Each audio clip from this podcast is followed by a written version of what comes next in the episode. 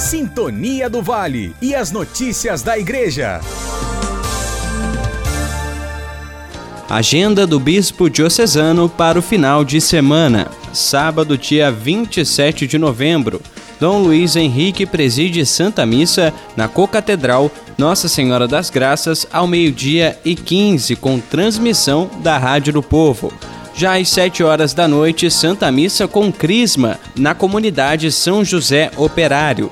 A igreja está localizada no bairro Vista Alegre e integra a paróquia Santa Cruz de Barra Mansa. Domingo, dia 28 de novembro, Santa Missa na comunidade Nossa Senhora da Conceição, da paróquia São João Batista de Paulo de Fronten.